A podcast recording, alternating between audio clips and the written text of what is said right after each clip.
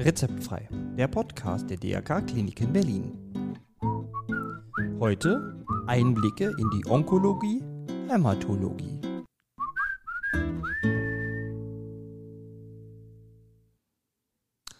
Hallo und herzlich willkommen zu einer neuen Folge von Rezeptfrei, Ihrem Podcast rund um Gesundheit und Krankenhaus.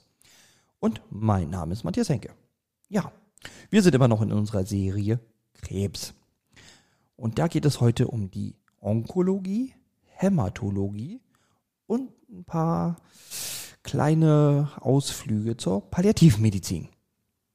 Ja, was sich da nun alles so dahinter verbirgt, hinter all diesen Begriffen wie Onkologie und Hämatologie und was da passiert und was da so gemacht wird, das klären wir heute. Und dafür haben wir einen Experten. Er ist Experte der Klinik für Inneres, Onkologie, Hämatologie aus den DRK-Kliniken Berlin-Köpenick und sein Name ist Dr. Till Ramon Kiederlen. Ja, also ich würde sagen, lassen Sie uns starten und all diese Fragen klären. Ja, herzlich willkommen bei Rezeptfrei und schön, dass Sie sich für uns die Zeit genommen, Herr Dr. Kiederlin. Herzlich willkommen. Ja, auch. Ja, lassen Sie uns reden über Onkologie in der Kombination mit Hämatologie. Was ist denn das überhaupt im Einzelnen? Was ist Onkologie? Was ist Hämatologie? Naja, die Hämatologie ist, wenn man so will, die äh, Lehre des Blutes. Das schließt jetzt gar nicht mal nur bösartige Erkrankungen ein, sondern eigentlich auch, wenn man so will, die gutartigen ähm, Erkrankungen des Blutes. Ähm, oft ist das so ein bisschen so ein, ein Nebenbereich des klassischen Hämatologen. Ähm, die Onkologie ist dann die mal maligne, also bösartige Geschwulstbildung, wenn man so will, im Volksmund. Mhm. Da geht's halt wirklich um Krebs im Sinne, äh, wie man es kennt. Okay. Und ähm, ja, wie geht's, also wie, wie sind denn da Symptome? Also Hämatologie, Krebs. Ich meine, man stellt sich ja eigentlich bei Krebs immer so Tumore vor und Blut ist ja, genau. ja flüssig, denkt man immer. wie, wie kommt da Krebs? Genau, also im Prinzip gibt es ja die zwei Varianten. Ähm, Krebs ist natürlich beides, wenn man so will. Ähm, der Grund, weshalb das in Deutschland als eines läuft, das ist in Deutschland so ein bisschen eine Ausnahme. Es gibt nicht so viele Länder, wo man Hämatologie und Onkologie macht, sondern meistens ist es entweder oder. Mhm. Ist historisch begründet, ähm, muss, muss man sagen, weil die Hämatologen die ersten waren, die bösartige Erkrankungen überhaupt behandeln konnten. So mhm. richtig, also abgesehen von Rausschneiden, ähm, sozusagen die systemischen Behandlungen fing in der Hämatologie an. Das äh, liegt daran, äh, daran, dass natürlich viele äh, dieser hämatologischen Erkrankungen zumindest erstmal leichter zu behandeln waren durch systemische Erkrankungen, also nicht unbedingt zu heilen, aber zu behandeln. Und dadurch hat sich das dann entwickelt, dass der Onkolo die Hämatologen die Onkologie, wenn man so will, übernommen haben. Ähm, der, eigentlich in den meisten Ländern ist es getrennt. Mhm. Ähm, Onkos ist ein griechisches Wort, es heißt Schwellung, wenn man so will, wie Tumor. Ja. Ähm, das ist dann halt die, man sagt auch solide ähm, Onkologie, das sind halt die äh, Krebserkrankungen, die in Organen wachsen. Also einmal gibt es das Blutsystem und das Lymphsystem, wo halt die, hast schon recht, das flüssige, äh, die flüssigen Zellen, sich bewegenden Zellen äh, sich befinden. Wenn die entarten, ist es eine hämatologisch-onkologische Erkrankung oder mhm. ähm, es gibt halt die Erkrankung der Organe, ähm, wo es ein, dann die klassische Geschwulst oder eine Schwellung ist. Mhm. Okay, ähm, was gibt, also was, was ist denn der Krebs, also wie sieht denn so ein Krebs aus im Hämatologie? Also wenn wir das jetzt mal konkret machen. Kann man so gar nicht so konkret, kann man so konkret gar nicht sagen. Also es gibt natürlich die verschiedensten Varianten. Der Klassiker ist halt, dass es irgendwie plötzlich einen Knoten gibt, ähm, wenn er halt außen zu tasten ist. Ne? Das ja. ist natürlich häufig auch nicht so. Meistens ist es ja dann doch irgendwas innen drinne, dass die Symptome halt eher indirekt sind. Also sei es Luftnot oder dass jemand ein bisschen das Anem ist, also blutarm ist. Es kann sein, dass man Verstopfung bekommt. Das sind ja oft dann auch erstmal unspezifische Symptome, die sich entwickeln können. Ähm, je nachdem, wo der Tumor halt dann auch sitzt, kann der mechanische Probleme machen, aber auch systemische Probleme. Das heißt, das kann man gar nicht so vereinfachen. Der ähm, bei den hämatologischen Erkrankungen reden wir ja oft dann, also der Klassiker ist die Leukämie mhm. oder die akute Leukämie, wo dann plötzlich ganz viele weiße Blutzellen gebildet werden und das ist ja eine rapide oder schnell fortschreitende Erkrankung.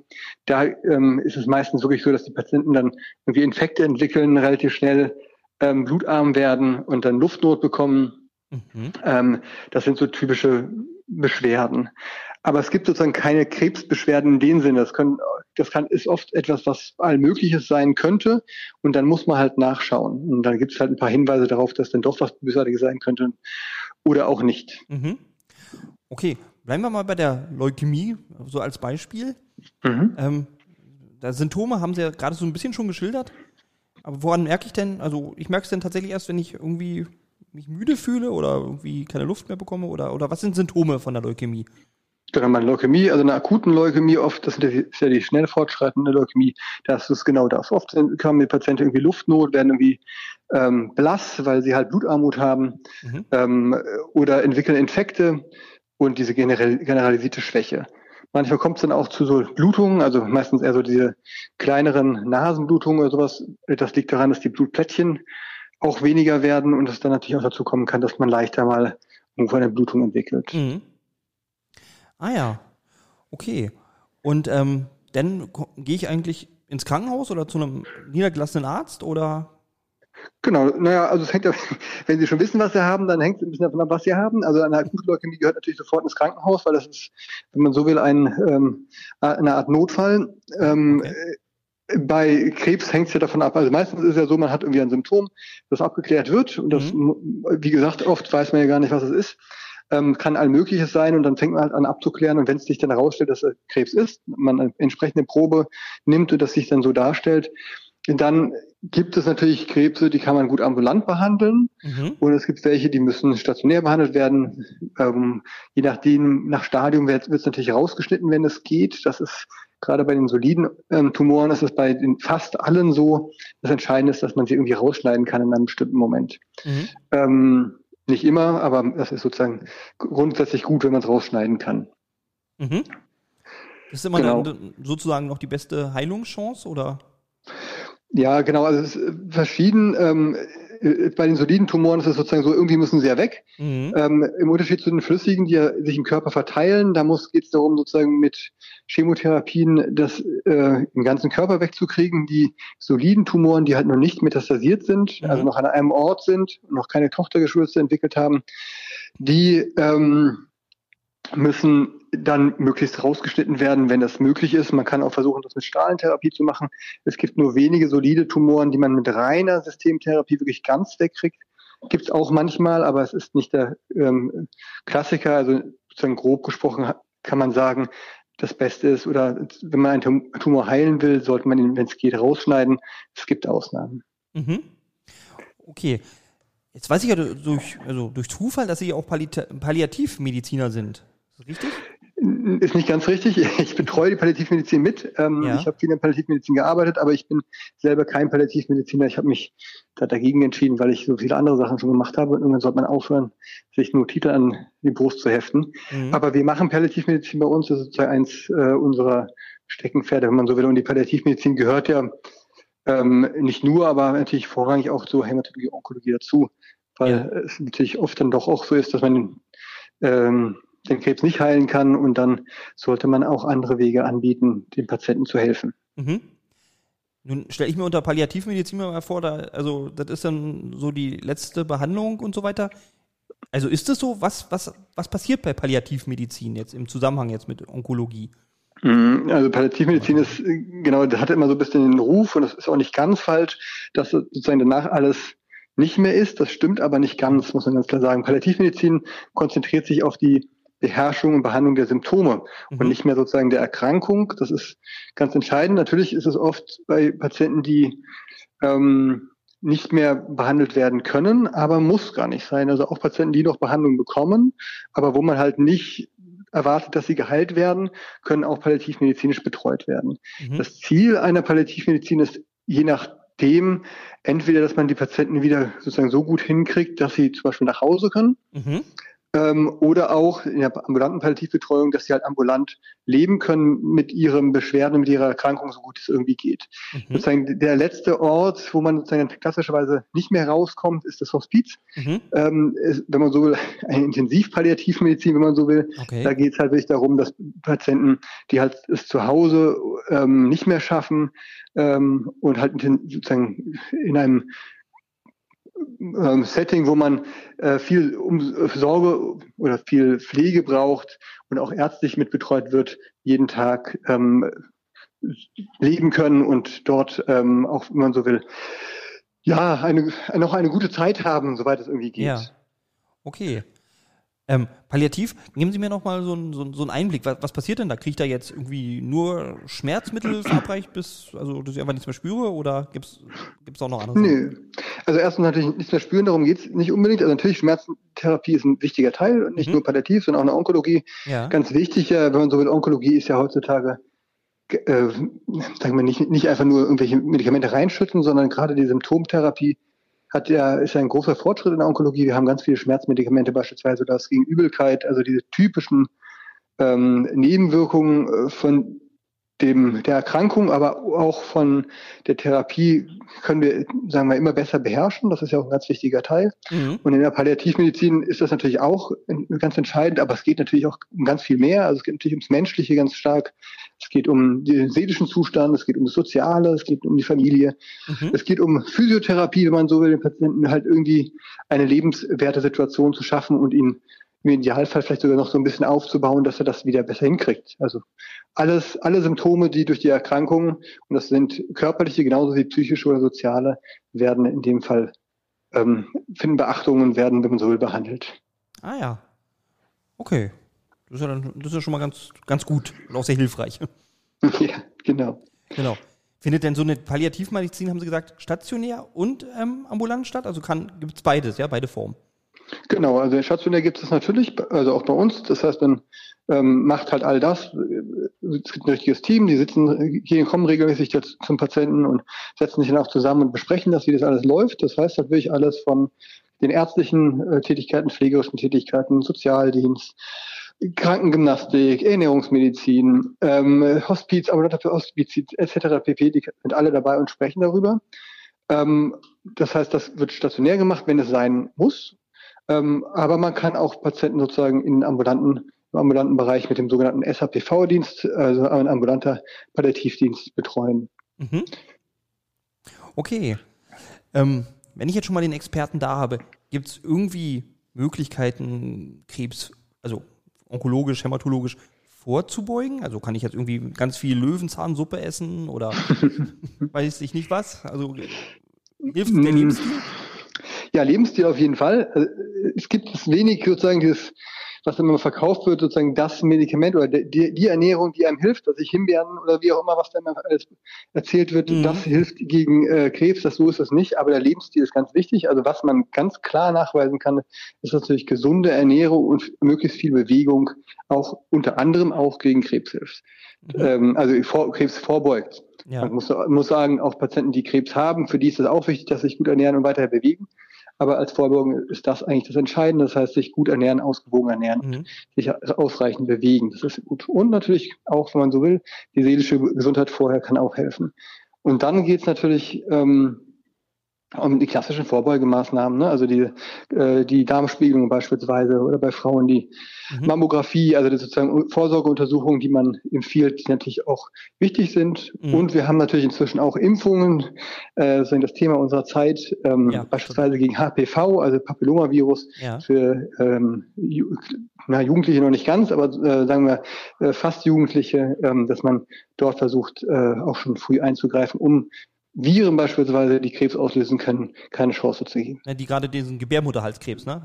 Das, das, das, das Gebärmutterhalskrebs, der Klassiker, genau, richtig. Mhm. Ähm, ähm, aber das ist nicht nur, muss man sagen, also deswegen, das ist der Grund, dass man früher immer nur Frauen oder nur Mädchen geimpft hat, weil man gesagt hat, es geht ihnen um den Gebärmutterhalskrebs. Ja. Stimmt natürlich größtenteils, aber beispielsweise auch beim Mann mhm. äh, geht es um äh, Peniskrebs beispielsweise, mhm. nicht so häufig, aber auch HPV assoziiert, Analkrebs, äh, also alles, was sozusagen im Bereich ähm, des Anus ist, ja. ist auch ganz oft ähm, HPV assoziiert. Also das ist, ähm, geht nicht nur die Frau an, muss man ganz klar sagen. Ah, okay, Otto, gut.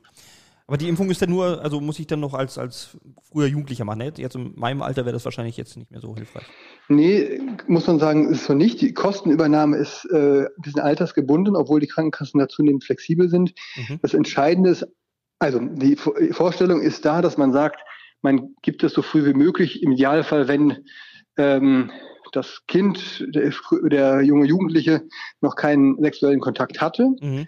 Ähm, um dann sozusagen möglichst viel schon abgedeckt zu haben. Das ist, ich will jetzt nicht zu sehr in die Tiefe gehen, ja. nicht so ganz ähm, sagen wir immer schlüssig. Das Entscheidende ist aber, es gibt ja viele verschiedene HPV-Viren und die ähm, Impfungen decken die wichtigsten, und zwar mehrere ähm, Hochrisikoviren ab. Mhm. Das heißt, die hat man ja nie alle normalerweise. Das heißt, auch später macht es durchaus noch Sinn, sich impfen zu lassen. Es hängt natürlich stark sozusagen vom eigenen Lebens- und Liebens, Liebens, Liebesstil äh, ab, muss ja. man sagen. Ne? Ah, also okay. wenn man jetzt äh, monogam ist, verheiratet und immer nur ähm, den gleichen Partner hat, dann ist es wahrscheinlich nicht so entscheidend. Wenn man aber auch älter ist und wechselnde Beziehungen hat, dann ja. ist es durchaus noch sinnvoll. Ah, okay. Interessant. Wenn ich dann nun aber doch Krebs habe, ähm, würde dann auch noch irgendwie helfen, meinen mein Lebensstil noch zu verändern oder ist dann eigentlich egal? Also grundsätzlich ja, also sogar bei der Klassiker Lungenkrebs, ähm, da wird auch noch empfohlen, aufzuhören zu rauchen, weil auch dort sieht man, dass das durchaus noch einen Einfluss hat. Hängt mhm. natürlich so ein bisschen davon ab, muss man natürlich sagen, wenn man jetzt ganz weit fortgeschrittenen Krebs hat, dann muss man sich vielleicht irgendwie mit sowas nicht, nicht auch noch quälen. Aber ja, also sagen grundsätzlich gesprochen, Menschen, die mit Krebs, die sich ähm, gesund ernähren und auch bewegen, also Sport, mhm. angepassten Sport machen, da weiß man, dass sie zum einen die Therapie besser vertragen, zum anderen aber auch durch die Therapie besser durchkommen und auch wahrscheinlich besser sozusagen äh, hinterher rauskommen aus der Therapie, also überleben. Ähm, das ist auf jeden Fall sinnvoll, muss man ganz klar sagen. Okay. Wenn ich jetzt direkt also zu Ihnen kommen möchte, ich bin jetzt also Patient, oder wie ist der Weg? Sie sind jetzt hier in den DRK-Kliniken Berlin-Köpenick. Mhm. Ähm, und wenn ich jetzt die Fachklinik aufsuche, ich brauche eine Einweisung, also wie komme ich, wie komme ich zu Ihnen?